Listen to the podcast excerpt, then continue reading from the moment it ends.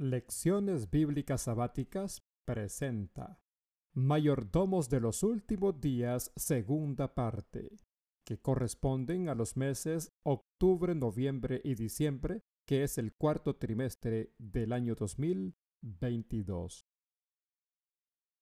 Lección 11, sábado 10 de diciembre de 2022, con el título Financiación de la obra de Dios. Verso central, Primera de Corintios 3:9, porque nosotros somos colaboradores de Dios y vosotros sois labranza de Dios, edificio de Dios. Patriarcas y Profetas, página 569 dice, Dios ha hecho a los hombres administradores suyos. Las propiedades que Él puso en sus manos son los medios provistos por Él para la difusión del Evangelio. Lectura adicional. Testimonios para la Iglesia. Tomo 4. Páginas 564 a la 568. 637 a la 638. En esta lectura de lección 11 vamos a, leer sobre cinco subtítulos. Subtítulo 1. Algo para cada uno. Subtítulo 2. Advertencia y estímulo. Subtítulo número 3. Consejo práctico. Subtítulo número 4. Nuestra parte en el plan de Dios. Y subtítulo número 5. Una responsabilidad y un privilegio. Domingo 4 de diciembre Subtítulo 1. Algo para cada uno. Letra A. ¿Cuál es el método de Dios para perfeccionar y unir a sus ovejas dispersas? Efesios capítulo 4 versículos 11 hasta el 16. Él mismo constituyó a unos como apóstoles, a otros profetas, a otros evangelistas, y a otros pastores y maestros a fin de capacitar al pueblo de Dios para la obra de servicio para edificar el cuerpo de Cristo. De este modo, todos llegaremos a la unidad de la fe y del conocimiento del Hijo de Dios, a una humanidad perfecta que se conforme a la plena estatura de Cristo. Así ya no seremos niños, zarandeados por las olas y llevados de aquí para allá por todo viento de enseñanza y por la astucia y las artimañas de quienes emplean métodos engañosos. Más bien, al vivir la verdad con amor, creceremos hasta ser en todo como aquel que es la cabeza, es decir, Cristo. Por su acción, todo el cuerpo crece y se edifica en amor sostenido y ajustado por todos los ligamentos según la actividad propia de cada miembro. Testimonios para la Iglesia, tomo 5, página 220, dice, Al mandar a sus ministros, nuestro Salvador dio dones a los hombres, porque por su medio Él comunica al mundo las palabras de vida eterna. Tal es el medio que Dios ha ordenado para la perfección de los santos en el conocimiento y la verdadera santidad. Letra B. ¿Cómo implica esto un deber y un privilegio para cada creyente? Primera de Corintios, capítulo 3, versículos 7 y 8. Así que no cuenta ni el que siembra ni el que riega, sino solo Dios porque es quien hace crecer. El que siembra y el que riega están al mismo nivel, aunque cada uno será recompensado según su propio trabajo. El libro En los lugares celestiales, página 305, dice, El Señor ha hecho que la proclamación del Evangelio dependa de la consagrada capacidad y de las ofrendas voluntarias de su pueblo al paso que ha llamado a hombres para predicar la palabra, ha convertido el privilegio de toda la iglesia el participar en la obra por medio de la contribución de sus recursos para su sostén. Lunes 5 de diciembre. Subtítulo 2. Advertencia y estímulo. Letra A. ¿Cómo muchos repiten hoy el pecado de Nadab y Abiú? Levítico capítulo 10 versículo 1 y 2. Pero Nadab y Abiú, hijos de Aarón, tomaron cada uno su incensario, pusieron en ellos fuego e incienso y ofrecieron ante el Señor un fuego ilícito, pues él no lo había mandado. Entonces salió de la presencia del Señor un fuego que los consumió y murieron ante él. Consejos sobre mayordomía cristiana, páginas 215 y 216 dice, ¿Dónde en las instrucciones dadas por Dios para el sostén de su obra encontramos mención alguna acerca de tómbolas de beneficencia, conciertos, venta de caridad y otros entretenimientos similares? ¿Debe la causa de Dios depender precisamente de las cosas que Él ha prohibido en su palabra, de esas cosas que apartan la mente de Dios, de la sobriedad, la piedad y la santidad? ¿Y qué impresión se realiza con esto sobre la mente de los incrédulos? Las elevadas normas de la palabra de Dios son arrastradas en el polvo y así se atrae oprobio sobre Dios y el nombre cristiano. Los principios más corrompidos son fortalecidos por este método no bíblico de reunir recursos financieros. Y eso es lo que Satanás desea que ocurra. Los hombres están repitiendo el pecado de Nadab y Abiú, están utilizando fuego profano en lugar de fuego sagrado en el servicio de Dios. El Señor no acepta tales ofrendas. Letra B. ¿Qué podemos aprender de la forma en que Moisés recaudó fondos y de la respuesta de los israelitas? Éxodo capítulo 35 versículo 4 y 5, versículo 21, 29 y el capítulo 36 versículos 3 al 7. Moisés dijo a toda la comunidad israelita, Esto es lo que el Señor ordena. Tomen de entre sus pertenencias una ofrenda para el Señor. Todo el que se sienta movido a hacerlo, presente al Señor una ofrenda de oro, plata y bronce.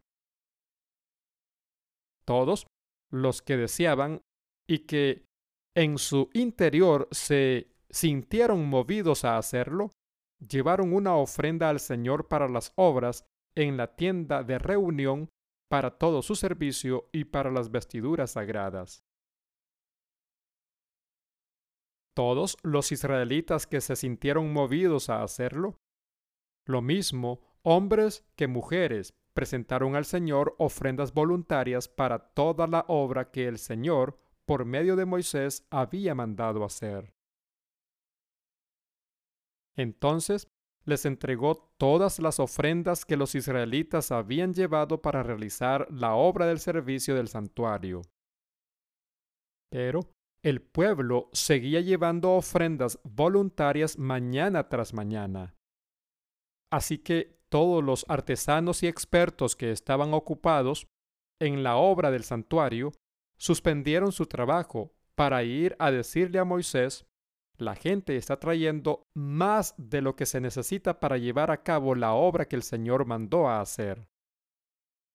Entonces Moisés ordenó que corriera la voz por todo el campamento, que nadie, ni hombre ni mujer, haga más labores ni traiga más ofrendas para el santuario.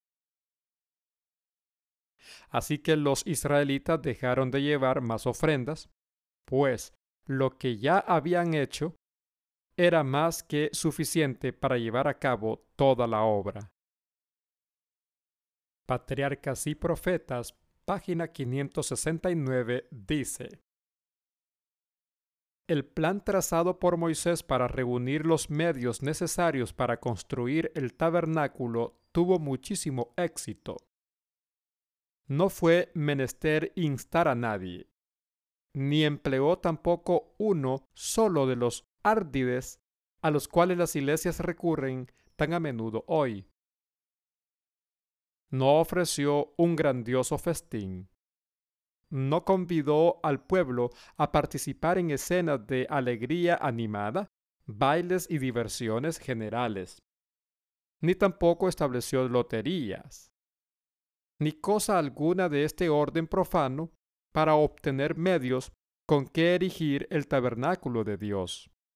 El Señor indicó a Moisés que invitara a los hijos de Israel a que trajeran sus ofrendas él había de aceptar los donativos de cuantos los ofrecieran voluntariamente de todo corazón. Y las ofrendas llegaron en tan enorme abundancia que Moisés mandó al pueblo que no trajera más, pues ya había suplido más de lo que se podía usar. The Review en Herald, 13 de octubre de 1899, dice, ¿Has llevado a Dios tus dones y ofrendas de la abundancia que te ha concedido? ¿Le has dado lo que Él reclama como suyo? Si no es así, aún no es demasiado tarde para corregir el error. El Espíritu de Jesús puede derretir el gélido egoísmo que invade el alma. Martes 6 de diciembre. Subtítulo 3 Consejo práctico. Letra A. ¿Cómo podemos estar expuestos a recibir la maldición impuesta a Meros? Jueces capítulo 5 versículo 23. Maldice a Meros, dijo el ángel del Señor. Maldice a sus habitantes con dureza, porque no vinieron en ayuda del Señor, en ayuda del Señor y de, y de sus valientes. Testimonios para la Iglesia, tomo 2, página 256, dice, se cita jueces 5.23. ¿Qué hizo Meros? Nada. Ese fue su pecado. La maldición de Dios recayó sobre ellos por lo que no hicieron. Consejos sobre mayordomía cristiana, página 29, dice, los frutos del egoísmo siempre se manifiestan en el descuido del deber y en el fracaso en la tarea de emplear los dones dados por Dios para el adelantamiento de su obra. Testimonios para la Iglesia, tomo 4, página 474, dice, Fluyen a la tesorería del Señor muy pocos recursos para ser dedicados a la salvación de las almas, y eso mismo se consigue tras arduo trabajo. Si se pudiesen abrir los ojos de todos para que vieran cómo la codicia prevaleciente ha impedido el adelanto de la obra de Dios, y cuánto más podría haberse hecho si todos hubiesen seguido el plan de Dios en los diezmos y las ofrendas, muchos se reformarían porque no se atreverían a estorbar el progreso de la causa de Dios como lo han hecho. Letra B. ¿Qué enseñan las escrituras sobre la economía personal? Proverbios capítulo 21 versículo 20. En casa del sabio abundan las riquezas y el perfume, pero el necio todo lo despilfarra. Juan capítulo 6 versículo 12. Una vez que quedaron satisfechos, dijo a sus discípulos, recojan los pedazos que sobraron para que no se desperdicie nada. Letra C. ¿De qué manera el clamor macedónico de hoy requiere algo de cada uno de nosotros y cómo somos bendecidos al atenderlo? Hechos capítulo 16 versículo 9 y 10. Durante la noche Pablo tuvo una visión en la que un hombre de Macedonia, puesto de pie, rogaba, pasa a Macedonia y ayúdanos.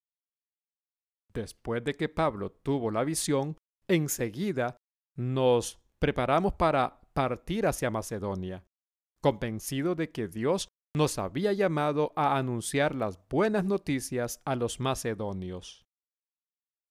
Consejos sobre mayordomía cristiana, página 312, dice, Cada uno debería esforzarse para hacer por Jesús todo lo que le sea posible mediante el esfuerzo personal, los donativos y el sacrificio. Debiera haber alimento en la casa del Señor, y esto significa una tesorería llena a fin de contestar los llamados macedónicos que se reciben de todas partes.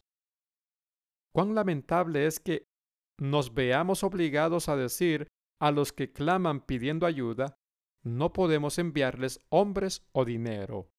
Tenemos una tesorería vacía.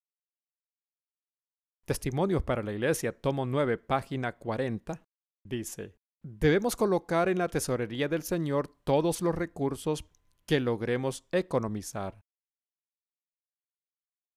Hay campos necesitados y sin evangelizar que claman por esos recursos. Desde muchos países llega el urgente pedido, pasa y ayúdanos. Nuestros miembros de iglesia debieran sentir un profundo interés en las misiones de este país y del extranjero.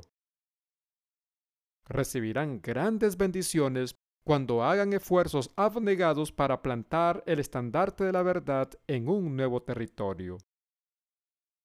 El dinero invertido en esta obra producirá cuantiosas ganancias. Miércoles 7 de diciembre. Subtítulo 4. Nuestra parte en el plan de Dios. Letra A. ¿Cómo están relacionados nuestros diezmos y ofrendas con la apertura de nuevos campos?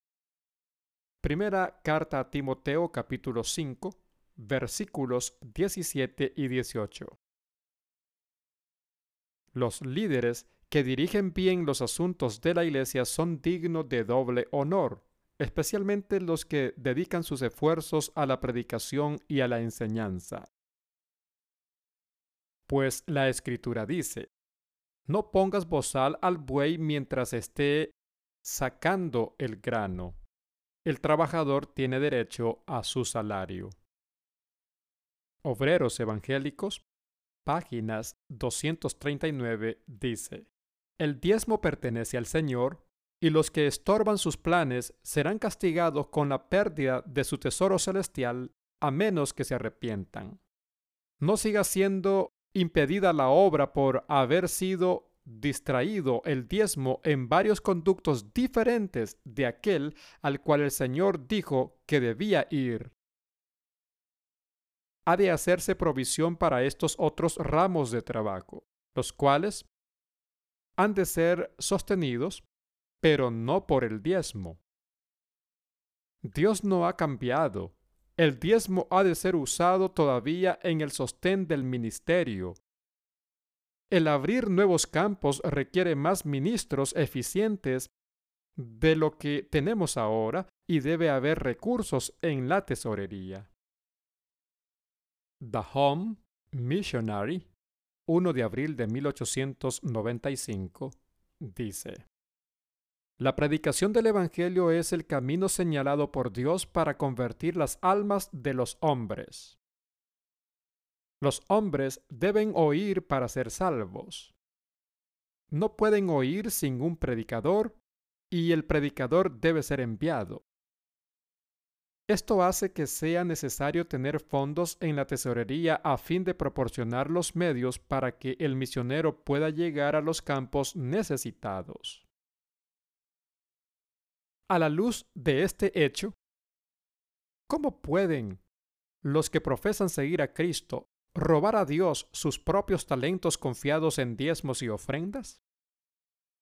¿No es acaso negar el pan a las almas hambrientas? Retener los medios que Dios ha reclamado como suyos, mediante los cuales ha hecho provisión para que las almas sean salvas, seguramente traerá una maldición sobre los que así le roban a Dios. A las almas por las que Cristo ha muerto, se les niega el privilegio de escuchar la verdad porque los hombres se niegan a llevar a cabo las medidas que Dios ha provisto para la iluminación de los perdidos.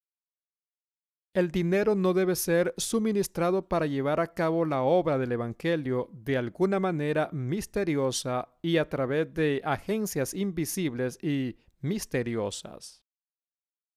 Dios no derramará dinero desde las ventanas del cielo para hacer la obra que le ha sido asignada, para difundir la verdad en nuestro mundo y para salvar almas para la vida eterna. Él ha hecho de su pueblo mayordomos de sus medios a fin de utilizarlos para su gloria, bendiciendo a la humanidad. Dios no derramará oro y plata por las ventanas del cielo, sino lo que es de valor infinitamente mayor, él dice, derramaré mi espíritu sobre vosotros. Letra B. ¿Cómo nos anima David a ser dadores liberales? Primer libro de Crónicas, capítulo 29, versículos 10 al 14. Entonces David bendijo así al Señor en presencia de toda la asamblea. Bendito seas, Señor, Dios de nuestro Padre Israel, desde siempre y para siempre. Tuyos son, Señor, la grandeza y el poder, la gloria, la victoria y la majestad. Tuyo es todo cuanto hay en el cielo y en la tierra. Tuyo también es el reino y estás por encima de todo.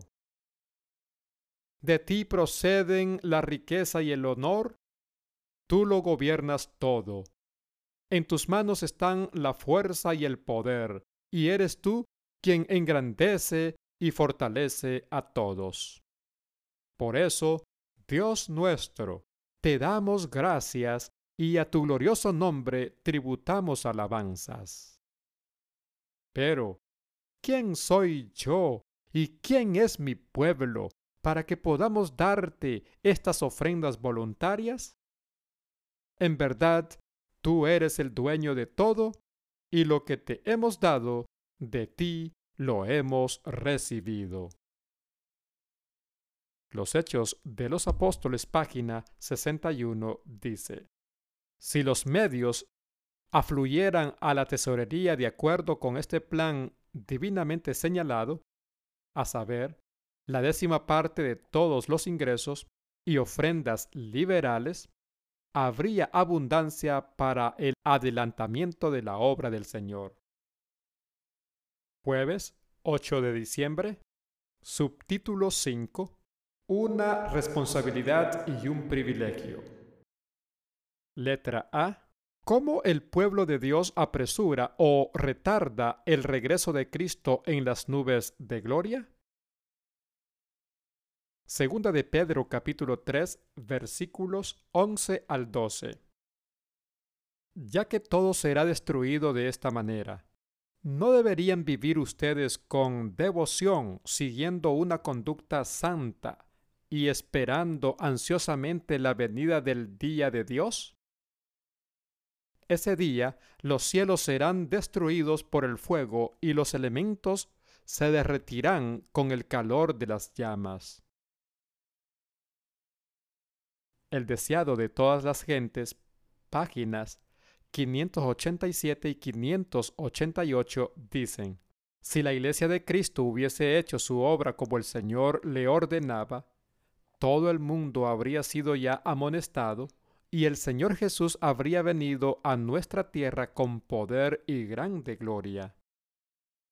Consejos sobre mayordomía cristiana, página 58 dice, la obra de Dios, que debería progresar con diez veces más fuerza de la que posee actualmente, es retardada, como la primavera es detenida por los helados vientos del invierno, debido a que algunos cristianos profesos se están apoderando para sí mismos de los recursos que deberían dedicar a su servicio. Debido a que el amor abnegado de Cristo no está entretejido con las prácticas de la vida, la Iglesia es débil cuando debería ser fuerte. Debido a su propio proceder, ha apagado su luz y con esto ha privado a millones del Evangelio de Cristo. Letra B. ¿Qué privilegio se extiende a cada creyente? Primera de Corintios capítulo 3 versículo 9. En efecto, nosotros somos colaboradores al servicio de Dios. Y ustedes son el campo de cultivo de Dios, son el edificio de Dios. Consejos sobre mayordomía cristiana, página 209, dice, Dios ha hecho a los hombres mayordomos suyos, socios con Él en la gran obra de promover su reino en el mundo. Pero estos pueden seguir la conducta manifestada por el siervo infiel, y al hacerlo perderán los privilegios más preciosos que se hayan concedido al hombre. Durante miles de años, Dios ha trabajado mediante los instrumentos humanos, pero si Él quiere, puede descartar a los egoístas, a los amadores del dinero y a los codiciosos, él no depende de nuestros recursos y por lo tanto no será restringido por el instrumento humano. Él puede llevar a cabo su propia obra aunque nosotros no desempeñemos parte alguna en ella. Pero ¿a quién de nosotros le agradaría que el Señor hiciese esto? Viernes 9 de diciembre. Preguntas de repaso personal. 1. ¿De qué forma podemos ayudar a perfeccionar y unir al pueblo de Dios? 2. ¿Cómo contrastan los métodos erróneos de recaudación de fondos con la forma elegida por Dios? 3. ¿Cómo pueden los pequeños gastos personales obstaculizar la obra de Dios? 4. ¿Qué sucedería si todos cultivaran la magnanimidad de David. Y cinco, ¿cómo podemos apresurar o retardar la venida de nuestro Señor?